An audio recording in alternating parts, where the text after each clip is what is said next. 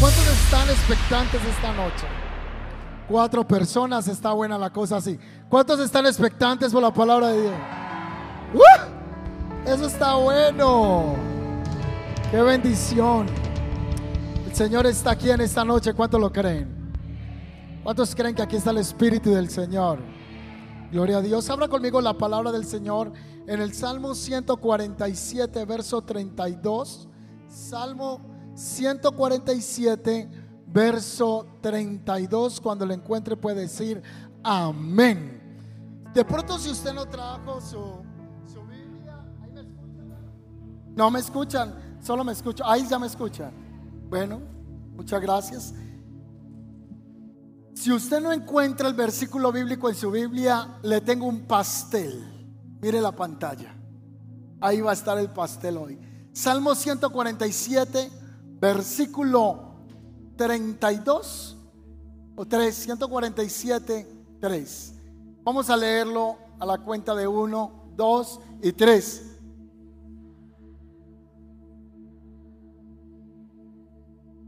Estuvo muy bien. Las mujeres lean este pasaje bíblico a la cuenta de 1, 2 y 3.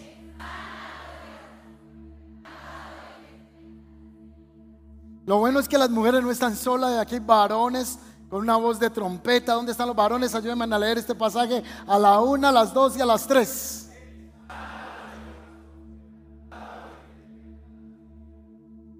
Ahora lo voy a leer yo. Él sana a los de corazón quebrantado y les venda las heridas. ¿Cuántos reciben esa palabra?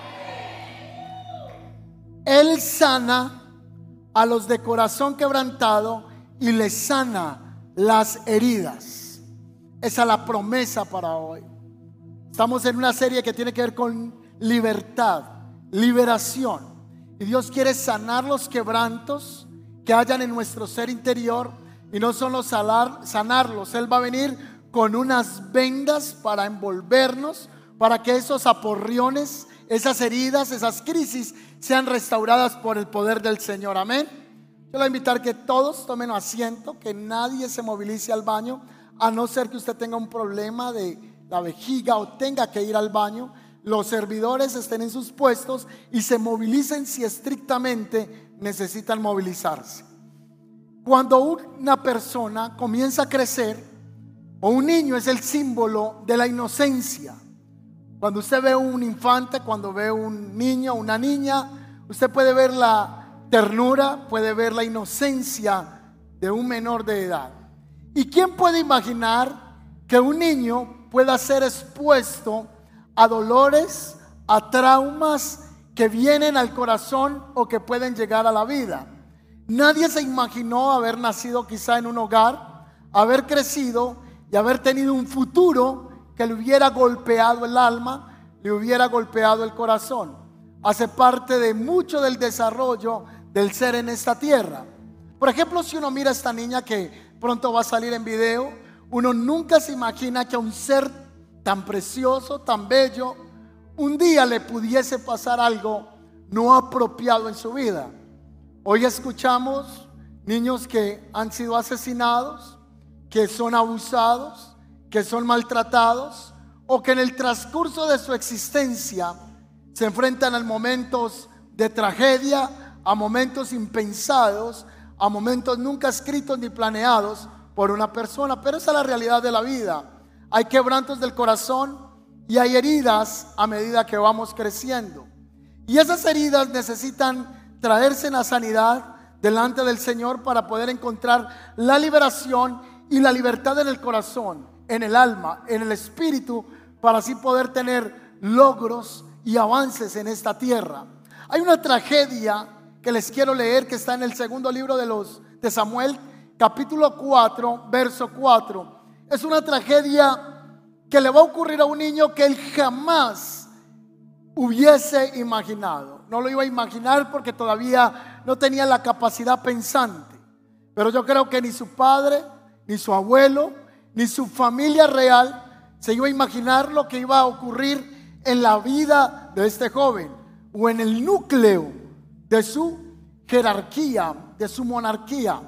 ¿Qué ocurre en 2 de Samuel capítulo 4, verso 4? Vaya conmigo. Jonatán, hijo de Saúl, tuvo un hijo llamado Mefiboset. ¿Cómo se llamaba el niño? Mefiboset. Si alguien quiere ponerle un nombre a su hijo, ahí tiene uno. Mefiboset. Quien quedó lisiado de niño cuando Mefiboset tenía cinco años. Llegó la noticia desde Jezreel de que Saúl y Jonatán habían muerto en batalla. ¿Quién murió? Saúl era su abuelo y Jonatán era su papá. Saúl ese día es encontrado en el valle de Jezreel con tres hijos, atravesado por unas espadas.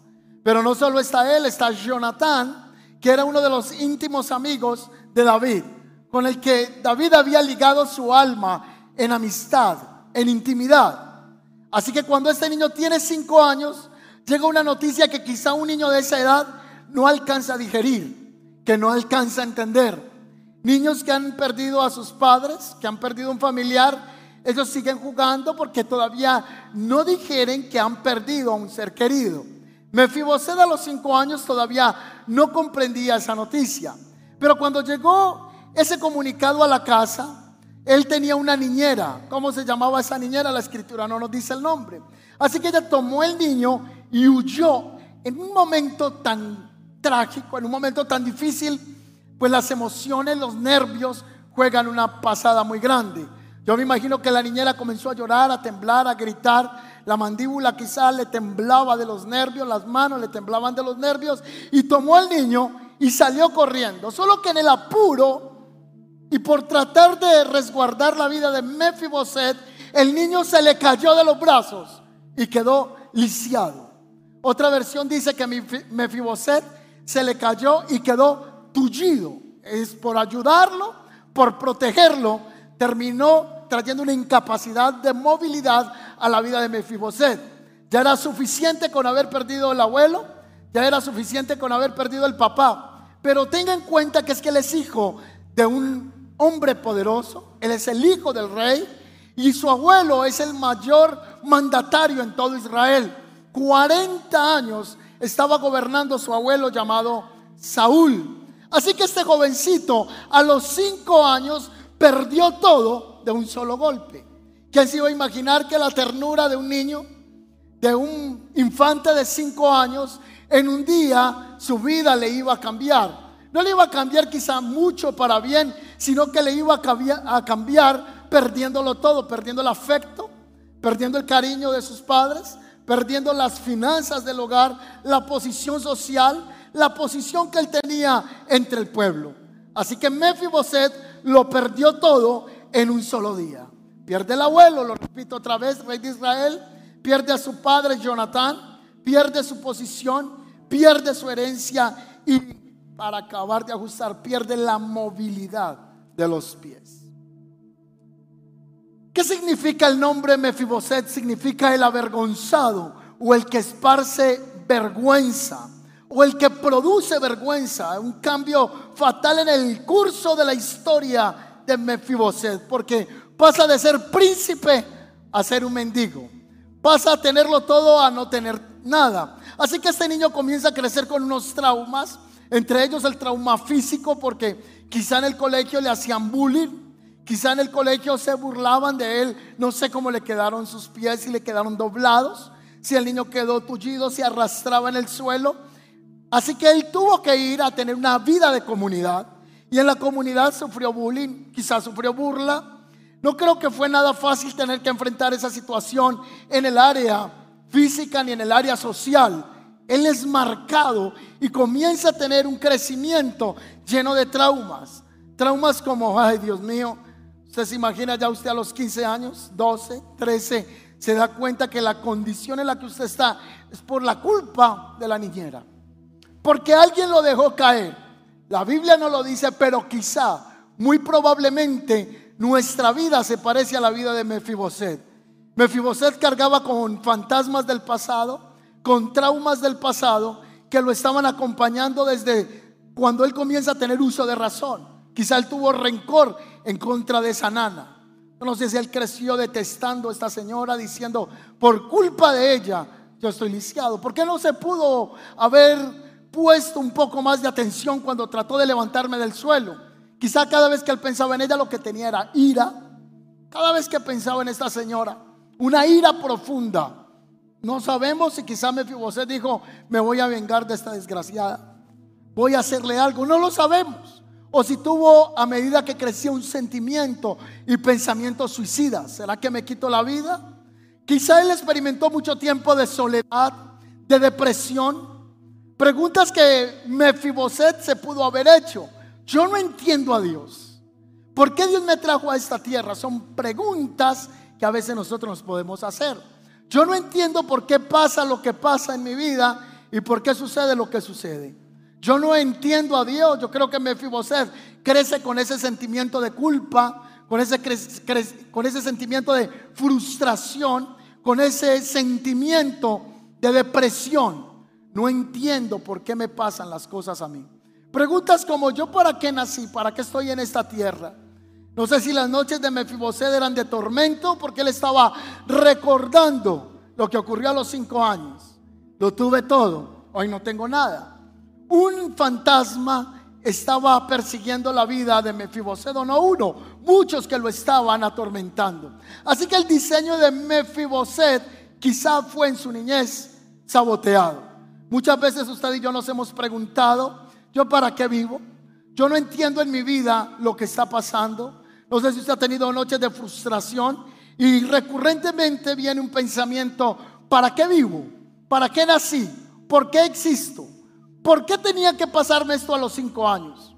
Muchos de los que estamos acá han tenido experiencias traumáticas desde la niñez, cosas que no tienen una respuesta, cosas que al día de hoy usted dice, ¿por qué me tocó vivir lo que me tocó vivir?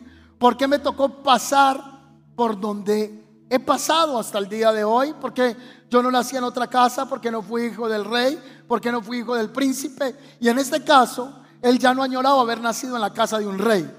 Yo creo que al contrario de todos los campesinos que soñaban con ser de la dinastía, este niño decía, yo porque tuve que nacer en la casa de un rey para ser perseguido, porque yo no nací en la casa de un campesino. Hubiera sido un niño feliz, sembrando en los cultivos, corriendo en los campos sin saber que mi padre tuviera tantos enemigos. ¿Cuántas preguntas pueden haber en esta noche que nos tienen amarrado, atado el alma, nos tienen amarrado los sentimientos, nos tienen detenidos almáticamente, llenos de frustración? Sentimos que nuestro diseño de vida fue saboteado. Yo sé que más de uno en este auditorio se puede sentir así porque esta es la palabra que Dios me ha dicho que hable en esta noche. La pregunta aquí que pudiéramos hacernos es que si miramos hacia atrás, podemos pensar quién nos dejó caer. ¿Quién fue la persona que atravesó el alma, que atravesó el corazón? Si fue un exnovio, si fue una exnovia, si fue un exmarido, un una exmujer con la que usted estuvo viviendo en un matrimonio.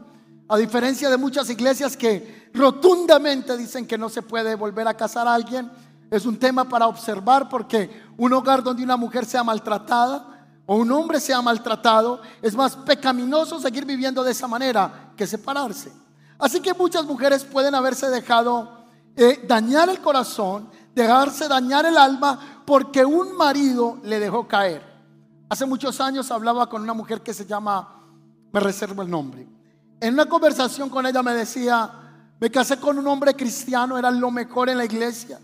Era un hombre de admirar, eso levantaba las manos, cantaba. Era el sueño ideal, ese hombre para mí. Y en la primera noche que yo me casé, la noche nupcial, estábamos en Cartagena, mi noche de bodas, mi esposo no llegaba. Pasó una hora, pasaron dos horas, pasaron tres horas y tuve que salir a altas horas de la noche a buscarlo en la playa y lo encontré borracho. Yo me decía, yo no podía entender que el hombre con el que hace horas me había casado, que era cristiano, que amaba a Dios, ahora lo estoy viendo borracho en la playa, siendo diametralmente opuesto en su carácter a lo que yo había visto antes en él. Esa noche cuando yo me quedo sorprendida, él se me abalanza, me toma del cabello y me comienza a arrastrar en la playa. Y esa primera noche tengo que irme para el hospital porque me fracturó la, ¿cómo se me va el nombre? La clavícula. Es fracturada esa noche. Y después de esto comienza una vida de golpes, de maltrato. Y el alma de ella quedó dañada. Ya no quiero volver a saber lo que es el matrimonio. Muchos dicen, yo no quiero volver a casarme por la experiencia que tuve con una persona. No quiero volver a relacionarme con alguien. No me quiero volver a abrir porque hay daños que vinieron a la vida, porque alguien te dejó caer. No sé si quizá usted lo dejó caer un profesor que le dijo que parecía tonto, que usted no entendía, que sus opiniones no eran valiosas, o si en su casa lo dejaron caer.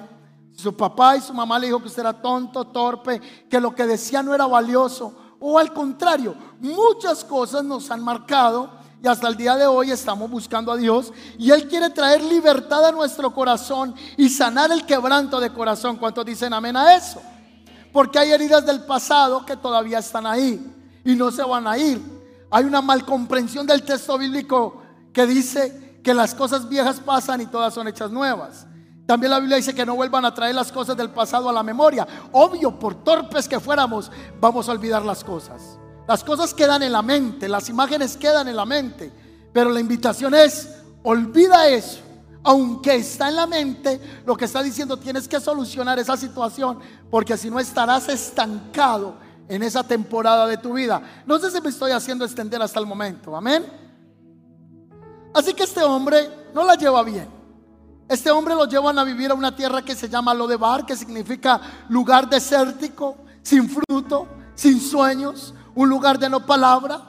¿Y quién es el que está ahora cargando todas las consecuencias de la vida de su padre y en especial de un momento torpe que tiene la niñera?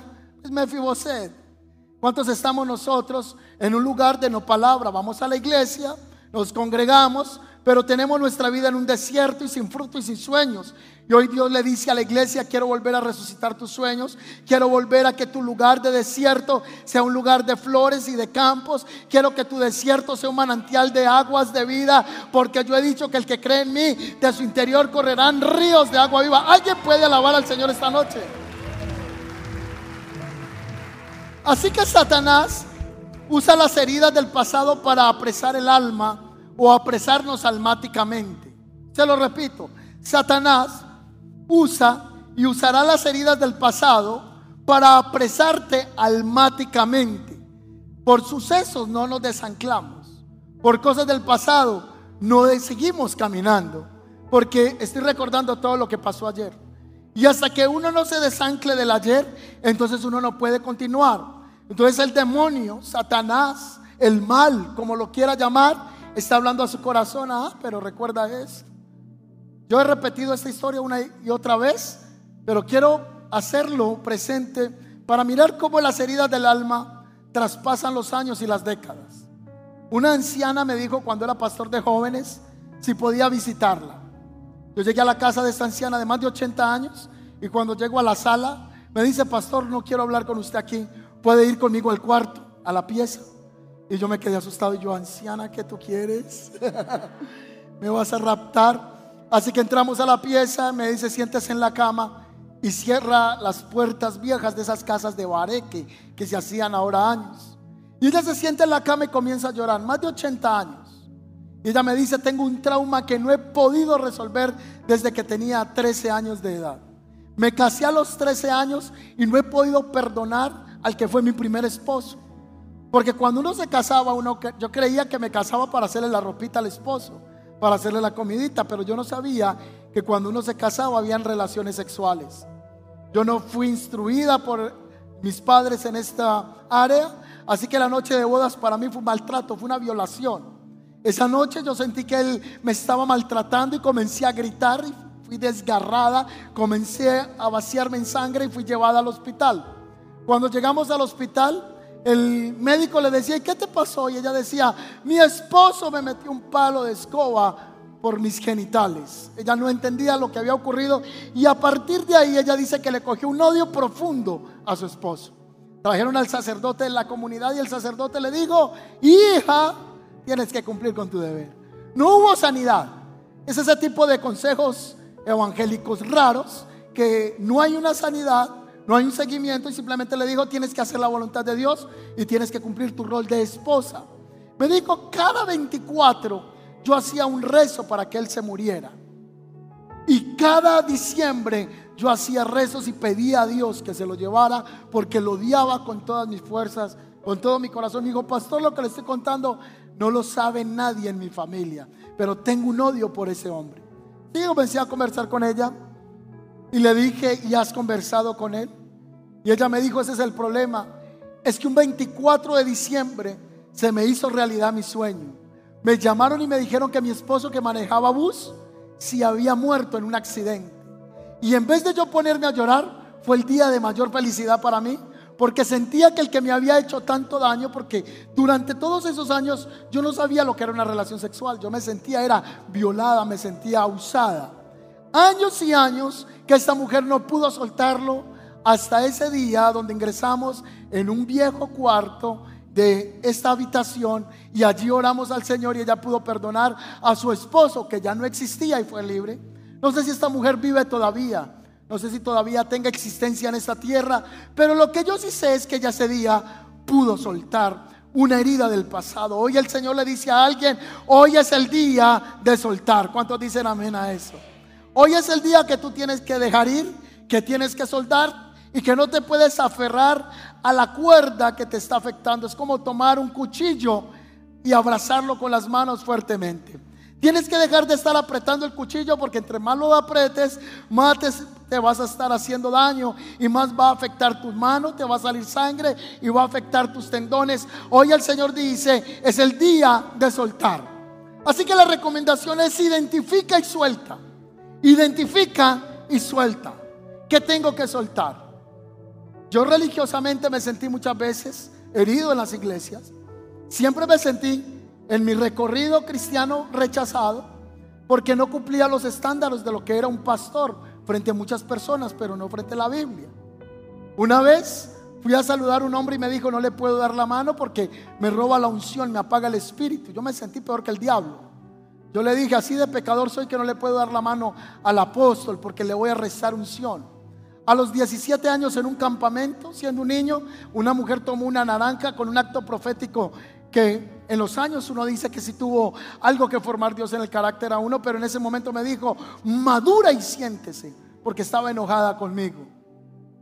Así que todos en algún momento nos dejaron caer.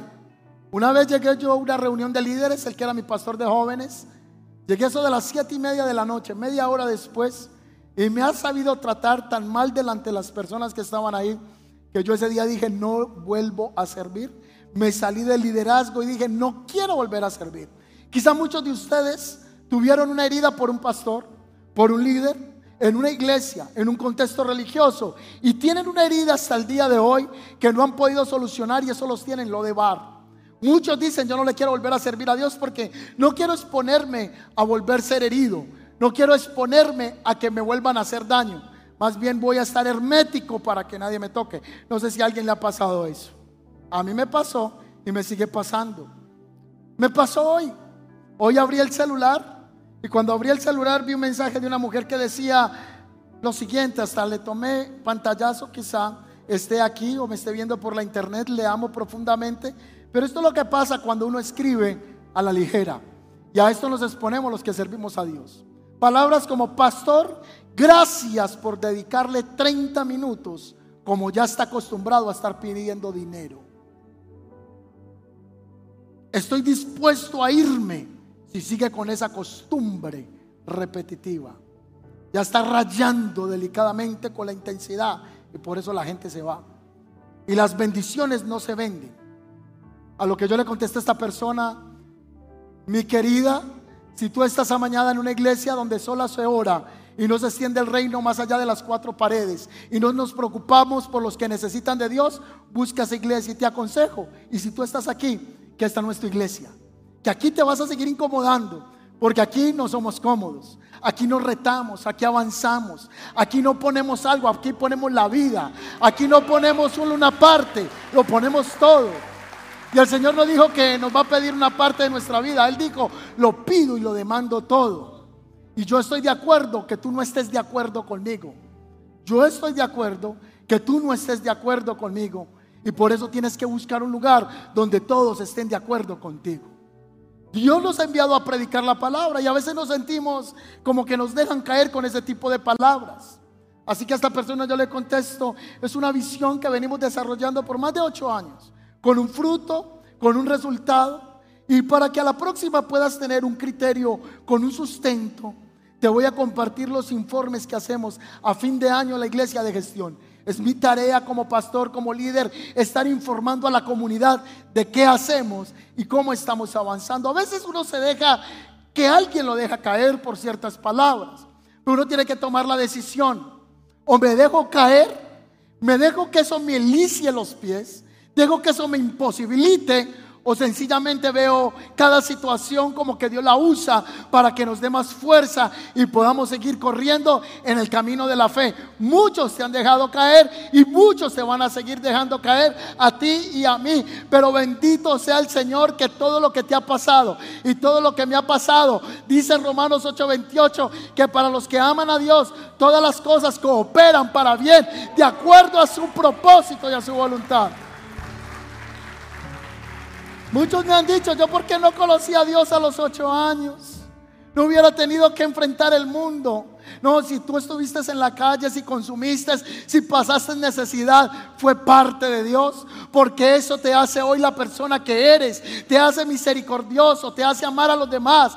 Si tú te has sentido tan pecador que sientes que nadie te puede perdonar, Dios te puede confiar una iglesia para que no estés mandando a todos al infierno. Porque vas a ser una persona que experimentaste la gracia y que la vas a querer estar extendiendo a los que necesitan la gracia y el amor del Padre. ¿Cuántos dicen amén a eso? Si alguien no experimentó el amor de Dios, ¿cómo lo puede entregar? Si alguien no se ha sentido tan pecador que necesita de Dios, entonces hay que canonizarte. Hay que montarte en un pedestal y colocarte debajo, sancocho. Ah, bueno, San Pedro, San Juan. Así que Dios usa las heridas del pasado, pero Satanás también las usa para apresarnos. Diga conmigo, hoy es el día de soltar. Dígalo fuerte, hoy es el día de soltar. Porque Dios me quiere libre. Dígalo otra vez, hoy es el día de soltar. Porque Dios me quiere libre. A pesar de estar en lo de bar, en el lugar sin esperanza, en el lugar de no palabra, en el lugar de incomunicación, en el lugar de no sueños, Dios va a usar conexiones perfectas para sacarte de la condición de muerte espiritual. Dios va a usar a alguien que conoce a alguien, que conoce a alguien, que va a ser la voz de aliento, la voz de consuelo en tu momento más difícil, en tu desierto más árido. Dios va a usar una persona que te va a abrazar y que te va a amar cuando estés sucio, cuando estés necesitado, cuando cuando necesitas de un aliento, aunque todos te rechacen, el Señor dice, con todo esto el Señor te va a recoger. ¿Cuántos dicen amén a eso? Eso es lo que dice la palabra. A pesar de estar en lo de bar, hay esperanza. Dios va a usar conexiones perfectas para sacarte de situaciones.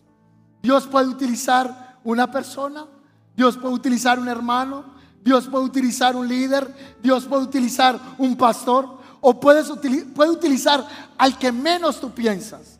Y al que tú pensabas que Dios iba a utilizar, no es la persona que Dios utiliza. ¿Me está siguiendo? Porque a veces tenemos expectativas de quién Dios va a usar. Y Dios a veces no usa a los que tenemos en expectativa, sino que Dios usa al que Él quiere usar. Ahí está Mefiboset, cojo, tullido en lo de bar. El Salmo 31, 12 dice, me han olvidado como si estuviera muerto, como si tuviera, como si fuera una vasija rota. Salmo 31 dice, he sido olvidado de su corazón como un muerto, he venido a ser como un vaso quebrado. Muchos hemos quebrado si nos han quebrado. ¿Cuántos dicen amén a eso? ¿Cuántos tú has quebrado? ¿Y cuántos te han quebrado? Muchos. He sido olvidado de su corazón como un muerto, he venido a ser como un vaso quebrantado.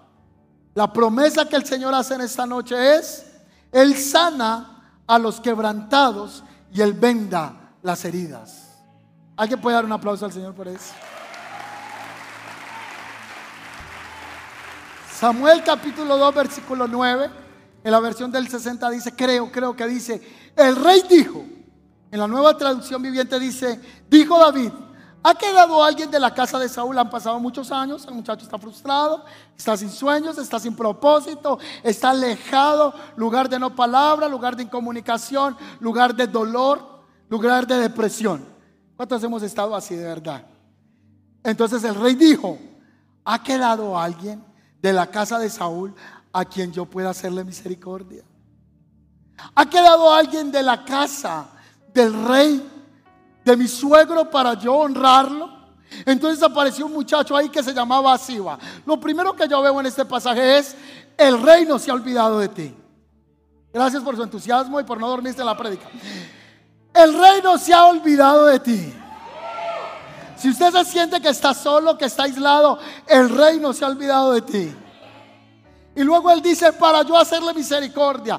El Señor te dice, no me he olvidado de ti y quiero hacerte misericordia por amor a mi nombre, porque eres valioso para mí. Eres importante para mí. Si tú quieres tu libertad, Dios quiere más la libertad para ti de lo que tú la quieres para ti. Y Dios quiere sanar el quebrantado de corazón esta noche. Así que se aparece un muchacho que se llama Siba. Y Siba le dice, si hay un hijo de Jonathan, tu amigo, está cojo, está lisiado de los pies, está tullido. Entonces le preguntó, ¿y dónde está Siba, este muchacho? Y él le dijo, está en la casa de Maquir, hijo de Amiel, en Lodebar. En Lodebar, en lugar de, de la frustración. Entonces el rey dijo, va y me trae ahora mismo a Mefiboset. Lo vas a traer de, de Bar.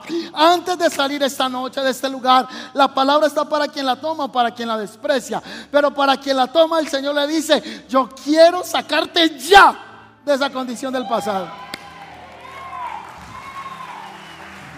Ya. ¿Y que me hicieron? ¿Y que me dañaron? ¿Y que dijeron? ¡Ya! El Señor te quiere sacar del love de bar. No más lágrimas, yo quiero vendar tu corazón. Yo quiero sanar tus heridas. ¡Ya! Voltees el que está al lado, dígale, ¡ya! Hágale con ganas. ¿Cuánto le dan un aplauso al Señor?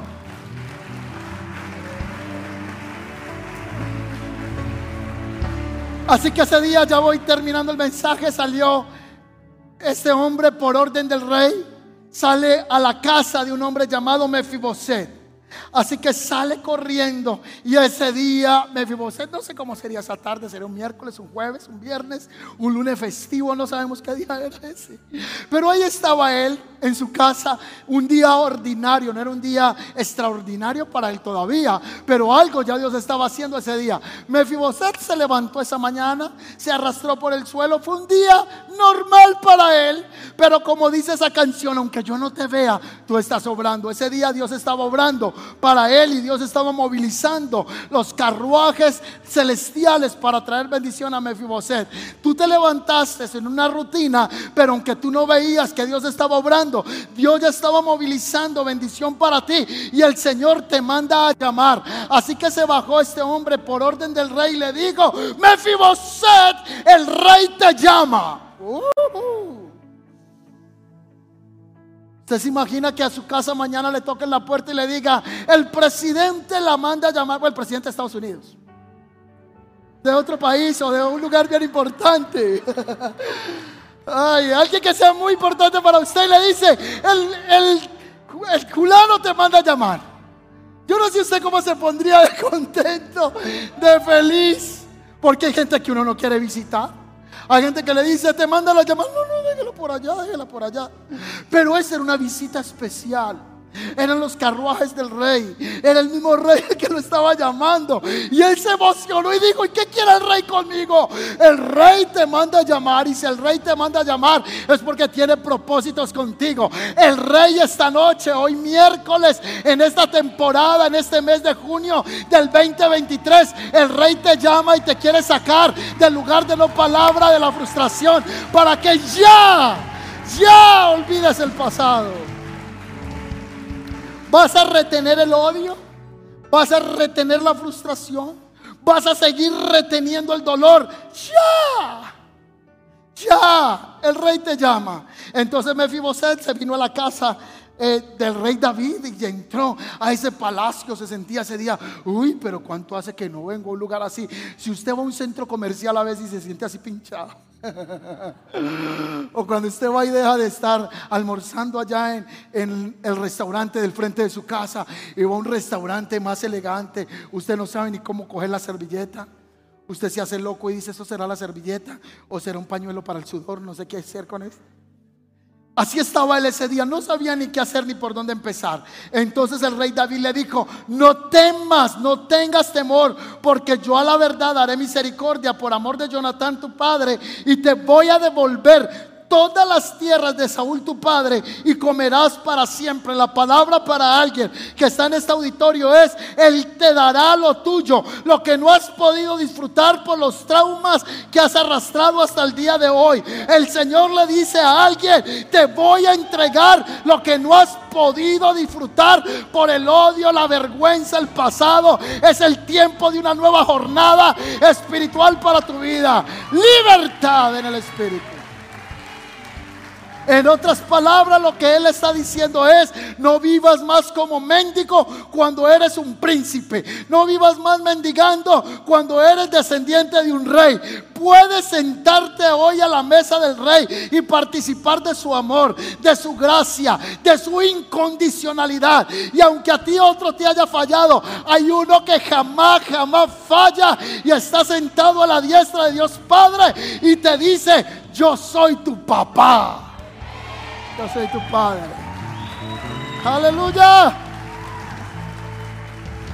Así que este muchacho llegó a la presencia del rey y le dijo, ¿y quién es tu siervo para que mires a un perro muerto? ¿Ah? ¿Quién la está viendo ahí? ¿Quién soy yo para que me mires? Yo soy un perro muerto. ¿Cuántos hablamos así de nosotros mismos? ¿Yo? ¿Qué se va a fijar Dios en mí? Ay, es que la gente porque no sabe mis pecados. La gente porque no sabe mi pasado. Es que si la gente supiera que detrás de esta carita se esconde algo tan peligroso. El Señor hoy le está diciendo a usted y me está diciendo a mí, no eres un perro, mío eres tú. Y yo te compré con sangre preciosa. Y por ti doy naciones. Tanto que di a mi hijo unigénito. Derramó su sangre en la cruz del Calvario. Para que todo aquel que en mí crea no se pierda. Recuerda de dónde te saqué. Recuerda dónde estabas y lo que he hecho contigo. Hoy quiero sanarte. Hoy quiero restaurarte. Porque yo vendo el que tiene el corazón quebrantado. Así que el y dijo, ¿quién soy yo? Soy un perro. Entonces el rey llamó a Siba, al siervo de Saúl, y le dijo, todo lo que fue de Saúl y todo lo de su casa, yo lo he dado al hijo de tu señor. En otras palabras, a Mefiboset. Verso 10, pues labrará la tierra tú con tus hijos y con tus siervos, almacenará los frutos para que el hijo de tu señor tenga para comer. Pero Mefiboset, a partir de ahora, se va a sentar en mi mesa. A usted lo han invitado a comer a alguien importante, más allá de un trifásico, un sancocho. Los que están aquí de, Estados Unidos no entendieron nada ahí. no sé, unos tacos mexicanos. Pero si a usted alguien lo invita importante, Imagínese lo que estaba haciendo el rey, le está diciendo, aquí no se sienta cualquiera, aquí se sienta gente importante. Y lo que el Señor estaba haciendo con Mefiboset era dándole una posición. Mefiboset fue restaurado de su posición de la discapacidad del alma. Hoy él fue restaurado en su autoestima. Un poeta decía que la herida es el lugar por donde entra la luz.